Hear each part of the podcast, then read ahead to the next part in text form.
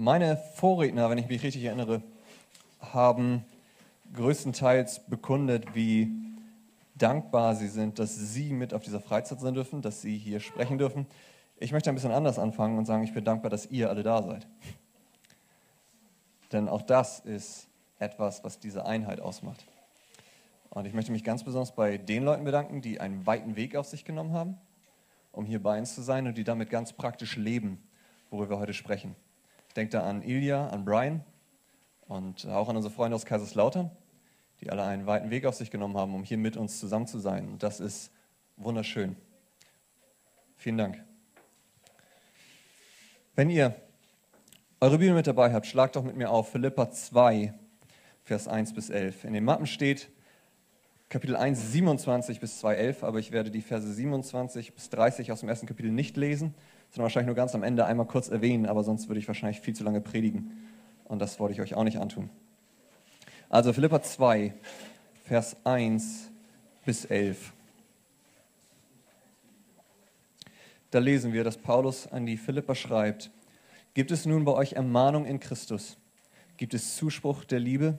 Gibt es Gemeinschaft des Geistes? Gibt es Herzlichkeit und Erbarmen? So macht meine Freude völlig, indem ihr eines Sinnes seid, gleiche Liebe habt, einmütig und auf das eine bedacht seid.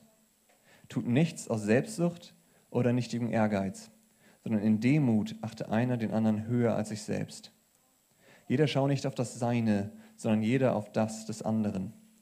Denn ihr sollt so gesinnt sein, wie es Christus Jesus auch war, der als er in der Gestalt Gottes war, es nicht wie ein Raub festhielt, Gott gleich zu sein, sondern er entäußerte sich selbst, nahm die Gestalt eines Sklaven an und wurde wie die Menschen und in seiner äußeren Erscheinung als ein Mensch erfunden, erniedrigte er sich und wurde gehorsam bis zum Tod, ja, bis zum Tod am Kreuz.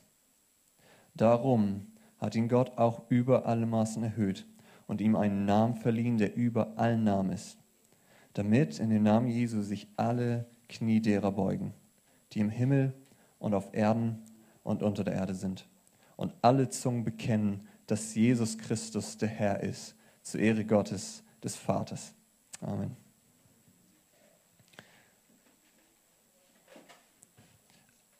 Ein christlicher Autor namens Tozer schreibt in einem seiner Bücher Folgendes.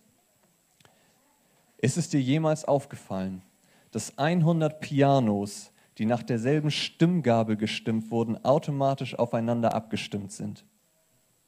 Sie spielen in derselben Tonlage, nicht weil sie aneinander gestimmt wurden, sondern weil jedes Piano sich gleichermaßen einem anderen Standard beugen musste. Wenn 100 Anbeter sich versammeln und jeder von ihnen zu Jesus Christus schaut, dann sind sie in ihren Herzen einander so nahe, wie sie näher nicht sein könnten. Und etwas Ähnliches ist, ist das, was Paulus uns in diesem Text zeigt.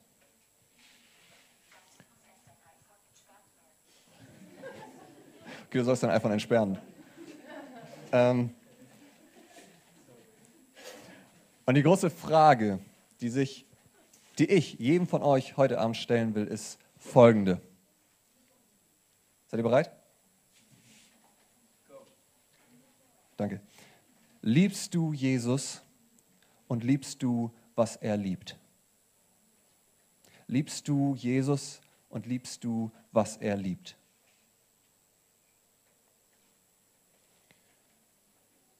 Wir werden uns anhand dieses Textes vier Punkte angucken. Wir werden uns das Anliegen an sich angucken. Wir werden uns das Vorbild angucken. Wir werden uns die Grundlage ansehen und das Ziel. Warum ist Einheit überhaupt wichtig? Und bevor wir das tun, lasst uns noch kurz zusammen beten.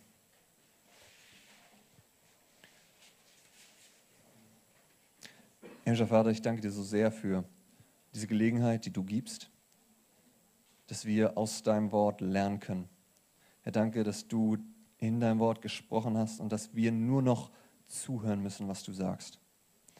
Und ich bitte dich, dass du heute Abend unser Denken veränderst, wo es nötig ist, dass du uns hilfst, unsere Prioritäten neu zu ordnen und dass du deinen Namen in unseren Herzen groß machst. Amen. Also erstens das Anliegen. Was uns wahrscheinlich ziemlich direkt auffällt, wenn wir diesen Text lesen, ist, dass Paulus uns auffordert, nicht uns selbst zu suchen, sondern das Wohl der anderen, oder? Ist euch das aufgefallen, als wir es gelesen haben? Das ist der zentrale Teil. Aber ist es da nicht irgendwie fast ironisch, dass Paulus in Vers 2 schreibt, so macht meine Freude vollkommen? Ist das nicht irgendwie ein bisschen egoistisch? Also er sagt den anderen Leute, denkt nicht an euch, aber ich bitte euch, macht meine Freude vollkommen. Okay, ähm, Paulus, irgendwie tust du nicht gerade genau das, wovon du den Philippern sagst, sie sollen es nicht tun? Also denkst du gerade nur an dich? Ich glaube nicht, dass das der Fall ist. Sondern Paulus teilte dieses Anliegen mit jemand anderem. Denn wisst ihr, was der Inhalt des Gebetes war, dass Jesus selbst im Garten Gethsemane kurz vor seinem Tod betete? Ich würde sagen, Johannes 17, Vers 20 bis 23 lesen wir, dass Jesus selbst sagt, ich bitte aber nicht für diese allein, also für seine Jünger, sondern auch für die, welche durch ihr Wort an mich glauben werden, auf dass sie alle eins seien, gleich wie du, Vater, in mir und ich in dir, auf dass auch sie in uns eins seien. Und ich habe die Herrlichkeit, die du mir gegeben hast, ihnen gegeben, auf dass sie eins seien, gleich wie wir eins sind. Ich in ihnen und du in mir, damit sie zu vollendeter Einheit gelangen.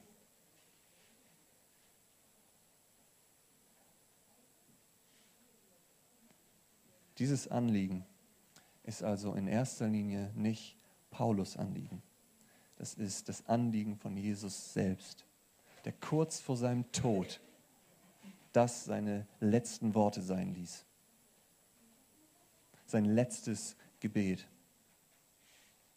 So sehr wünschte er sich, dass wir als Gemeinde eins sind. Und darum machte Paulus dieses Anliegen auch zu seinem. Warum? Weil er Jesus liebte und Paulus liebte, was Jesus liebte.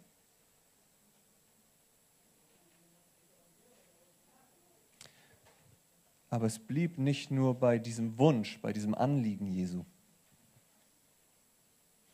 Denn er gab uns auch das größte Vorbild dafür, wie diese Gesinnung aussehen sollte also das Vorbild. Lasst uns noch einmal die Verse 1 bis 8 zusammen lesen. Gibt es nun bei euch Ermahnung in Christus? Gibt es Zuspruch der Liebe? Gibt es Gemeinschaft des Geistes? Gibt es Herzlichkeit und Erbarmen? So macht meine Freude völlig, indem ihr eines Sinnes seid. Gleiche Liebe habt, einmütig auf das eine bedacht seid, tut nichts aus Selbstsucht oder nichtigem Ehrgeiz, sondern in Demut achte einer den anderen höher als sich selbst. Jeder schaue nicht auf das Seine, sondern jeder auf das des anderen. Denn ihr sollt so gesinnt sein, wie es Christus Jesus auch war, der als seine Gestalt Gottes war, es nicht wie ein Raub festhielt, Gott gleich zu sein, sondern er entäußerte sich selbst, nahm die Gestalt eines Sklaven an und wurde wie die Menschen. Und seine äußeren Erscheinungen als ein Mensch erfunden, erniedrigte er sich selbst und wurde gehorsam bis zum Tod, ja, bis zum Tod am Kreuz. Paulus macht also eine lange Auflistung von all dem, wie das praktisch aussehen kann.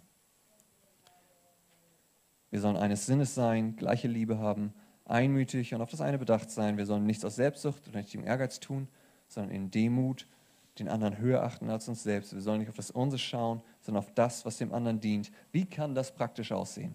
Ganz praktisch. Und wie sah Jesu Vorbild aus? Vers 6 sagt uns, dass Jesus Gott gleich zu sein nicht für etwas erachtete, was er festhalten musste, sondern er entäußerte sich selbst und er wurde Mensch. Gott selbst wurde Mensch. Versteht ihr das? Gott selbst wurde Mensch. Gott, der vollkommen in Herrlichkeit wohnte, der dort war, wo die Herrlichkeit selbst ist, wo er alles hatte. Er erniedrigte sich selbst und wurde Knecht, er wurde Sklave, er wurde Mensch. Wer von euch würde mir zustimmen, dass Gott gleich zu sein, wie Vers 6 es sagt, also Gott zu sein, etwas ist, woran man durchaus festhalten kann? Es sind nicht so viele, ich wundere mich ein bisschen. Okay, ich denke, in euren Herzen hebt ihr alle die Hand. Also Gott zu sein ist etwas, was, wenn, wir je, wenn irgendjemand von uns Gott wäre, wäre das das Letzte, was wir aufgeben würden, oder? Warum gab Jesus das so selbstlos auf? Es war seine Liebe und seine Demut, die andere höher achtete als sich selbst. Er schaute nicht auf das Seine, das, was ihm wertvoll war, dass er im Himmel alles hatte, sondern er schaute auf das, was anderen dient, was dir dient. Wie ist es mit dir? Bist du bereit, deinen Status aufzugeben?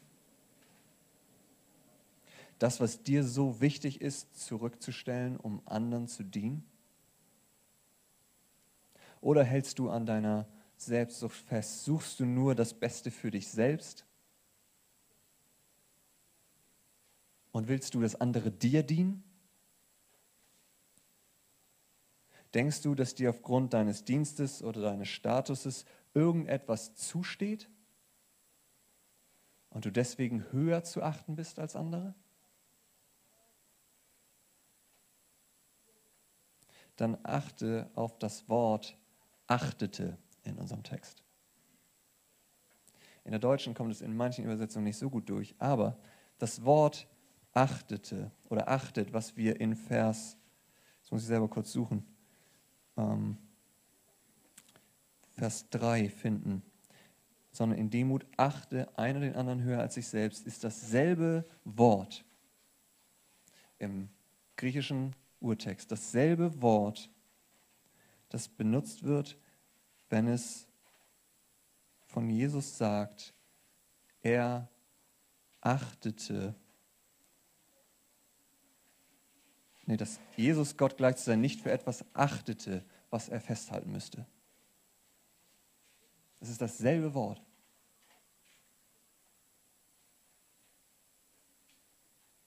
Es geht also um die Gesinnung, etwas als genau das zu achten, es als das anzusehen. Versteht ihr? Das, was Jesus hier tut. Wir haben uns alle gesagt, ja, Gott zu sein ist etwas, was es eigentlich wert ist, festzuhalten. Aber Jesus achtete es nicht so. Und so sollen wir über andere denken. Wir sollen sie höher achten als uns selbst.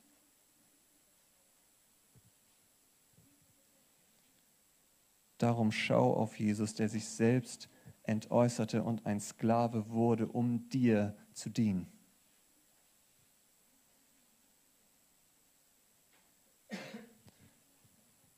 Wie sieht das bei dir aus? Meinst du manchmal, dass manche Dienste unter deiner Würde sind? Jesus, der Einzige, der nicht zu hoch von sich denken konnte, weil er Gottes Sohn ist? Ist das, was er gemacht hat? In Johannes 13, Vers 3 bis 5 lesen wir. Jesus aber wusste, dass ihm der Vater alles in seine Hände gegeben hatte und dass er von Gott gekommen war und zu Gott ging. Jesus wusste also ganz genau, wer er ist, welchen Status er hatte und welche Rechte er eigentlich besaß. Da stand er vom Mahl auf, das er mit seinen Jüngern gerade aß, legte sein Obergewand ab, nahm einen Schurz und umgürtete sich. Danach goss er Wasser in ein Becken und fing an, den Jüngern die Füße zu waschen und trocknete sie mit dem Schurz, mit dem er umgürtet war. Das war die Aufgabe, die normalerweise im Haushalt der geringste Sklave ausführte.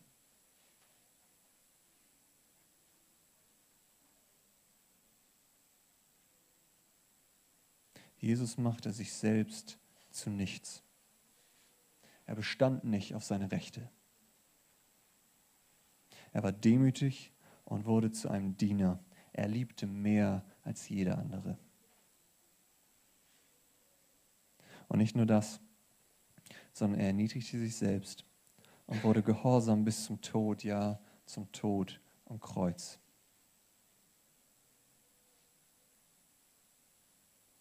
Seine Gesinnung, seine Liebe und Demut brachten ihn so weit, dass er sogar bereit war, sein Leben zu geben.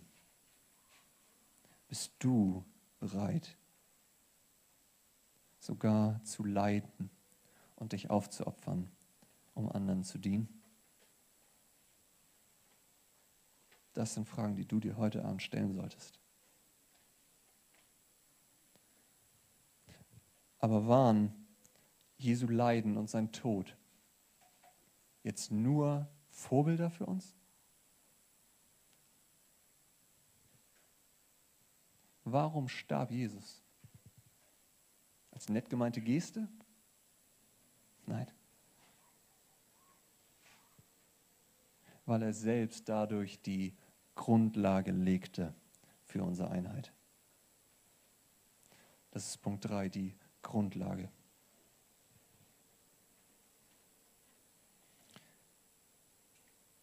Und zwei Punkte dazu. Das erste ist, er schaffte die wichtigste Grundlage, ohne die jede andere Einheit wertlos ist, vollkommen wertlos ist.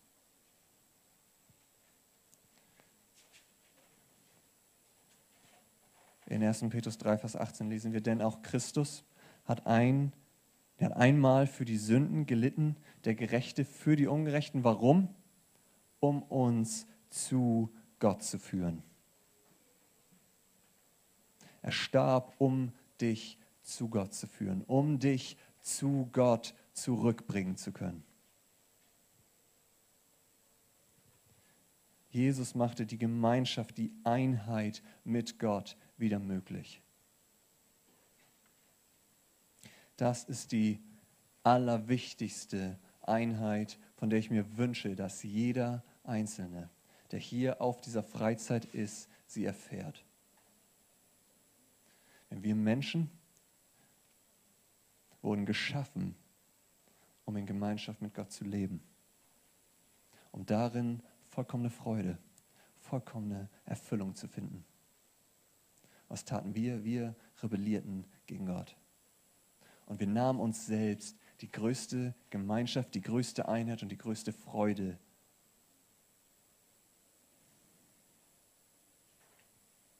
Und nun stehen wir da keine Hoffnung, bis auf eine.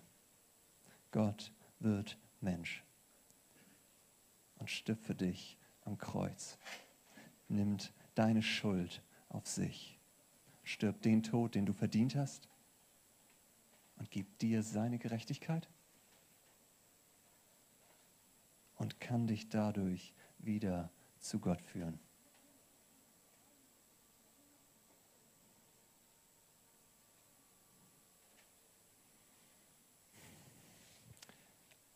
Ich wünsche mir so sehr, dass jeder von euch das erfährt. Und es gibt keine Freude außerhalb dieser Einheit. Keine einzige. Alles andere wird dich leer zurücklassen.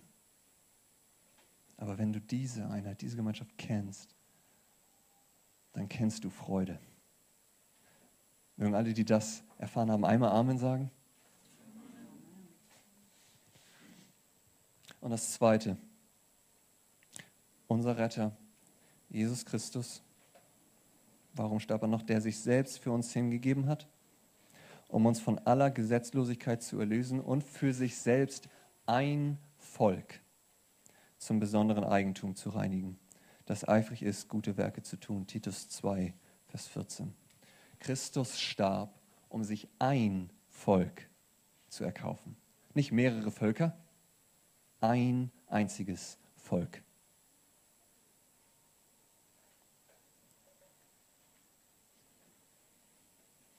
Und darum lesen wir, das könnt ihr, wenn ihr möchtet, in eurer Stillzeit morgen früh nachlesen. Epheser 2, Vers 11 bis, 12, äh, 11 bis 22 sind wunderbare Verse, wie Jesus selbst die Mauer abriss, die zwischen Juden und Heiden bestand.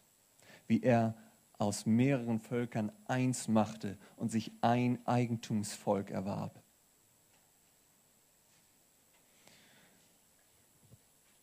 Wir haben mehr, was uns verbindet, als nur eine Organisation, um im Sinne der Arche zu sprechen, als ein eingetragener Verein. Wir sind nicht nur irgendwelche Vereinsmitglieder. Jetzt hole ich ganz alte Kamellen raus. Ähm, was ich meinem jungen Hauskreis, den ich vor Jahren geleitet habe, einmal gesagt habe. Und Leute, ein paar von euch sind da, vergebt mir, dass ich euch das nochmal unter die Nase reibe. Aber ich habe ihnen damals gesagt, Leute, ganz ehrlich, wenn wir nicht alle Christen wären, würde ich mit den wenigsten von euch was zu tun haben wollen. Weil wir einfach so wenig Alter, das sind die Leute aus dem Hauskreis. Sie erinnern sich jetzt wieder. Ja. Ja. Ich war nicht der Einzige, sie nickten alle zustimmen. Das war sehr schön. Es war ein herzzerreißender Moment, Freunde. Ähm, nein, aber einfach aus dem Grund, weil ich normalerweise mit diesen Leuten, wir teilten so wenig Interessen. Wir hatten so wenig gemeinsam. Dass ich normalerweise meine Zeit nicht mit den Leuten verbracht hätte, sondern mit meinen Fußballkollegen. Mit denen habe ich in einer Mannschaft gespielt. Aber wir hatten etwas viel Tieferes, was uns verbunden hat. Und das ist, dass wir eins waren in Christus. Und deswegen habe ich da auch nicht aufgehört. Jungs, ich hoffe, daran erinnert ihr euch auch noch, dass ich gesagt habe, Leute, aber da Christus die Grundlage unserer Gemeinschaft ist, liebe ich euch wie Brüder. Und das ist wahr.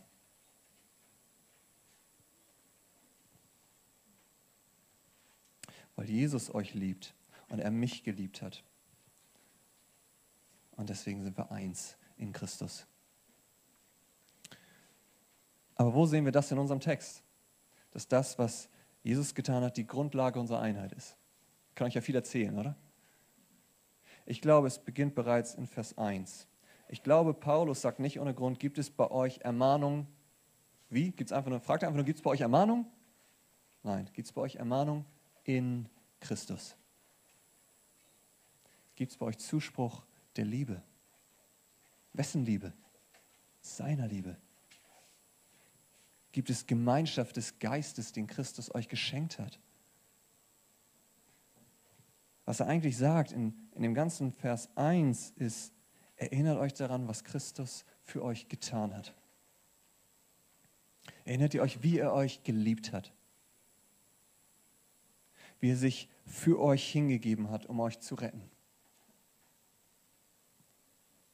Aber den Höhepunkt erreicht er in den Versen 9 bis 11.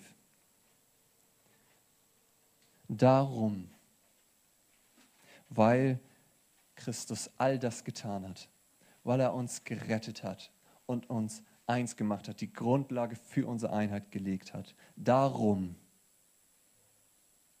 hat Gott ihn auch über alle Maßen erhöht und ihm einen Namen verliehen, der über allen Namen ist. Warum?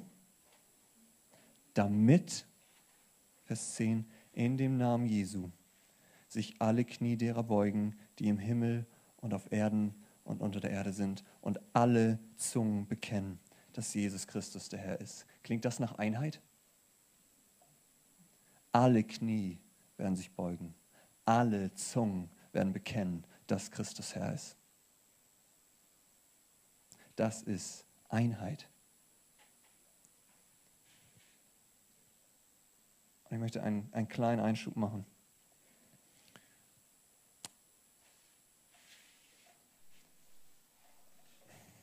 Als ich diesen Text gelesen habe, vor allem die Verse 9 bis 11, habe ich mich gefragt, beziehungsweise ich bin durch Andrew darauf gekommen, als wir im Bus darüber diskutiert haben. In welcher Zeit steht das eigentlich? Manche deutschen Übersetzungen machen aus den Versen 9 bis 11 etwas Zukünftiges. Es werden sich alle Knie derer beugen und es wird jede Zunge bekennen. Es ist genauso gut möglich zu sagen, wie wir es eben gelesen haben, damit sich die Knie beugen. Also etwas schon, was aktiv jetzt passiert aber auf die erste Sicht eingegangen. Es ist wirklich so, wenn Jesus wiederkommen wird, dann wird es einen Moment geben, wo alle Menschen eins sein werden. Nämlich in dem Bekenntnis, das sie geben müssen, dass Christus Herr ist. Die Frage an dich ist, wirst du das mit Freude tun oder wirst du es widerwillig tun müssen? Ich hoffe, dass jeder von euch das eines Tages mit Freuden tun wird, weil ihr Christus kennt, weil ihr ihn liebt.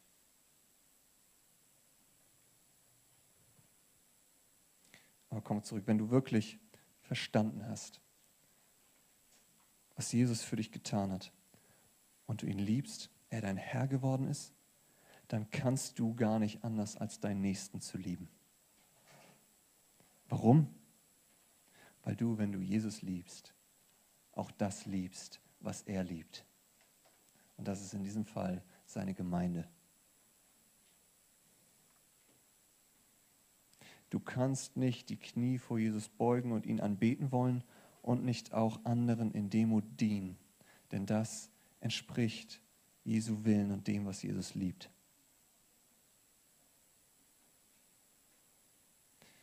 Um das deutlich zu machen, habe ich zwei kurze Stellen für euch.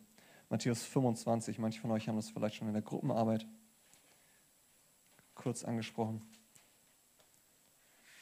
Matthäus 25, Vers 31 bis 40 lesen wir auch von dem Tag, an dem Jesus wiederkommen wird.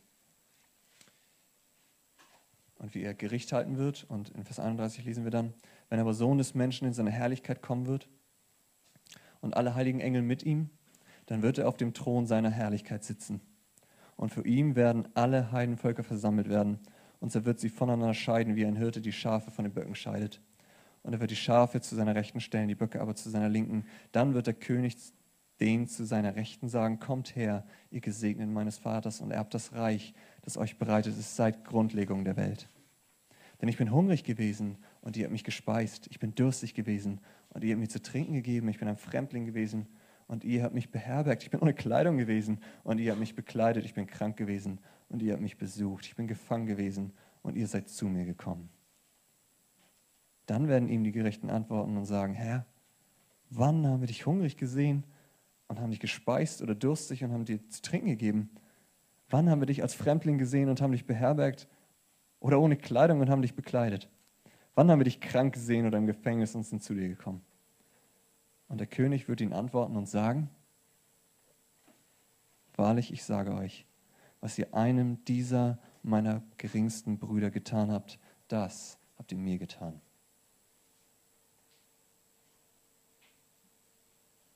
merkt ihr, wie Jesus das liebt. Und nicht nur das, wir sehen es auch, wenn wir in unserem Text in Philippa 2 nur ein bisschen weiter gucken. Dann fällt es auch auf, ich will nicht zu viel vorwegnehmen, aber in Vers 4 lesen wir, jeder schaue nicht auf das Seine, sondern jeder auf das des anderen. In Vers 20 lesen wir, Paulus von Timotheus schreibt, denn ich habe sonst niemanden von gleicher Gesinnung, der so redlich für euer Anliegen sorgen wird. Denn sie suchen alle das ihre, nicht das, was Christi Jesu ist. Was setzt Paulus hier gleich? Die Sorge um das Anliegen für die Philippa und das Anliegen Christi Jesu. Seht ihr das? Wie er sagt, Timotheus ist so einer Gesinnung, der wird sich um euer Anliegen sorgen, denn alle anderen suchen das ihre. Aber Timotheus sucht das, was Jesus Christus liebt. Und das ist die Sorge für die Philippa, ihr Anliegen.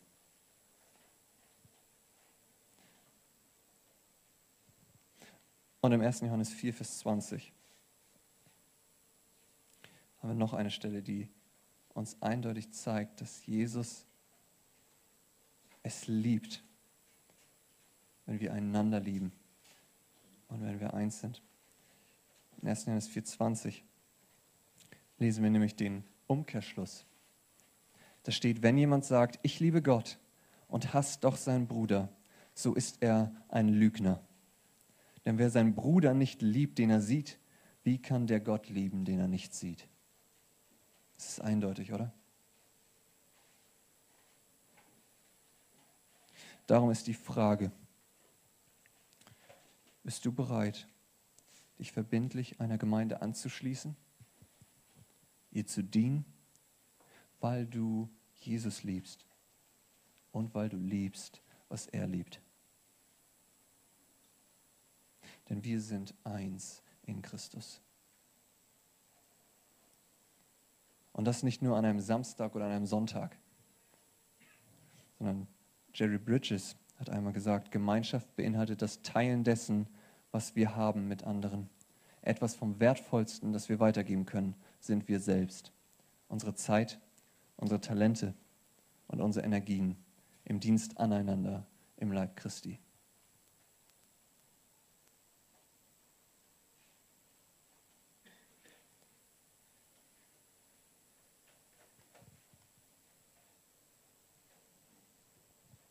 Und das ist vollkommen logisch, oder?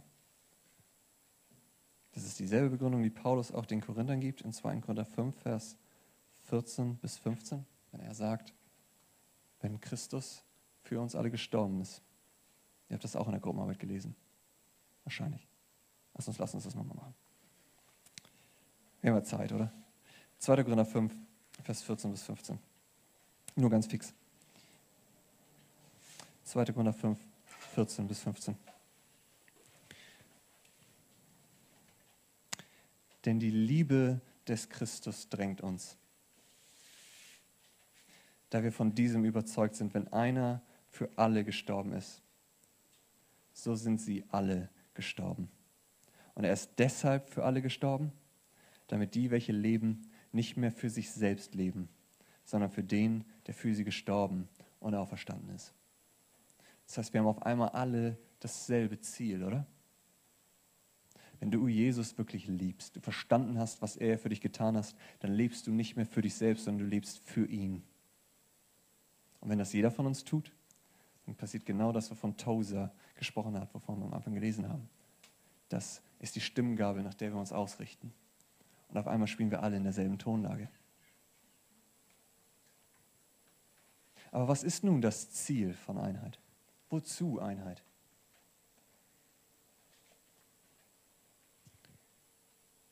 Das ist also der letzte Punkt, das Ziel. In erster Linie geht es um Gottes Ehre. Einheit ist kein Thema, das wir mal eben beiseite schieben können und sagen, da beschäftige ich mich später mit. Nein, Einheit ist ein so zentrales Thema, weil es um die Ehre Gottes geht. Was lesen wir in Philippa 2? Wie endet Paulus in Vers 11. Alle Zungen werden auch bekennen, dass Jesus Christus der Herr ist, zur Ehre Gottes, des Vaters. Es geht um Gottes Ehre.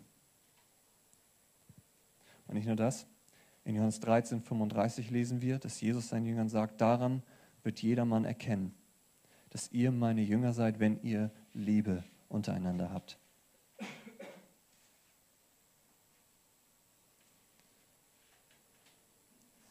Und nochmal Johannes 17, Vers 21 und 23. Auf dass sie alle eins seien, gleich wie du, Vater, in mir und ich in dir, auf dass sie auch in uns eins seien. Warum? Damit die Welt glaube, dass du mich gesandt hast. Vers 23. Ich in ihnen und du in mir, damit sie zur vollendeten Einheit gelangen. Warum? Und damit die Welt erkenne, dass du mich gesandt hast und sie liebst, gleich wie du mich liebst.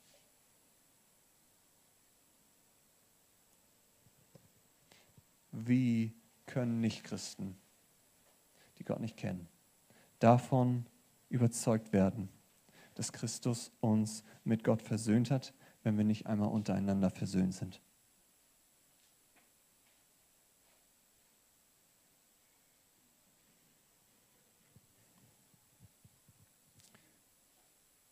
John Piper hat dazu gesagt, die Einheit von Gottes Volk ist eine große Freude für jene, die sich danach sehen, dass die Welt glaube, dass Gott Jesus Christus gesandt hat.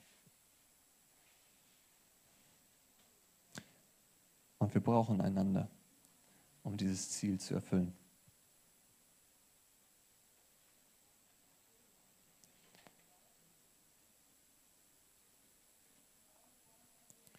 Und das ist das, was Paulus meint. Wie gesagt, kommt ganz kurz zu Philippa 1, 27 zurück wo Paulus dann nämlich schreibt, nur führt euer Leben würdig des Evangeliums von Christus, damit ich, ob ich komme und euch sehe oder abwesend bin, von euch höre, dass ihr feststeht in einem Geist und einmütig miteinander kämpft für den Glauben des Evangeliums.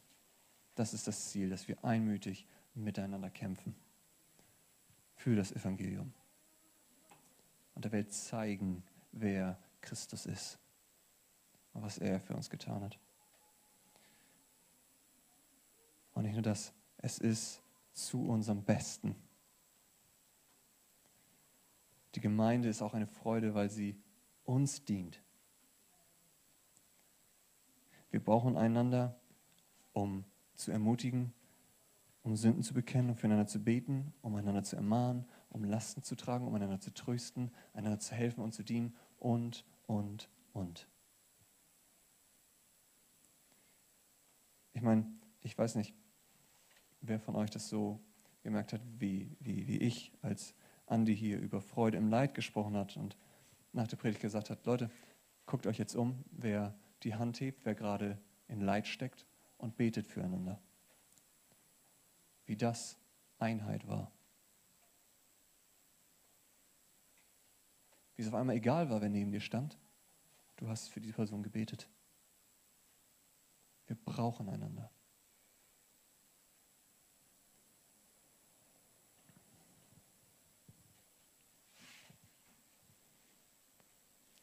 Und es liegt Segen in der Gemeinde. Es gibt Segen, den Gott seiner Gemeinde versprochen hat. Zum Beispiel in Matthäus 18, 19 bis 20, wahrlich, ich sage euch, wenn zwei unter euch eins werden auf Erden, worum sie bitten wollen, so soll es ihnen widerfahren von meinem Vater im Himmel. Denn wo zwei oder drei versammelt sind in meinem Namen, da bin ich mitten unter ihnen. Gemeinde ist der Ort, wo Gott unter uns wohnt.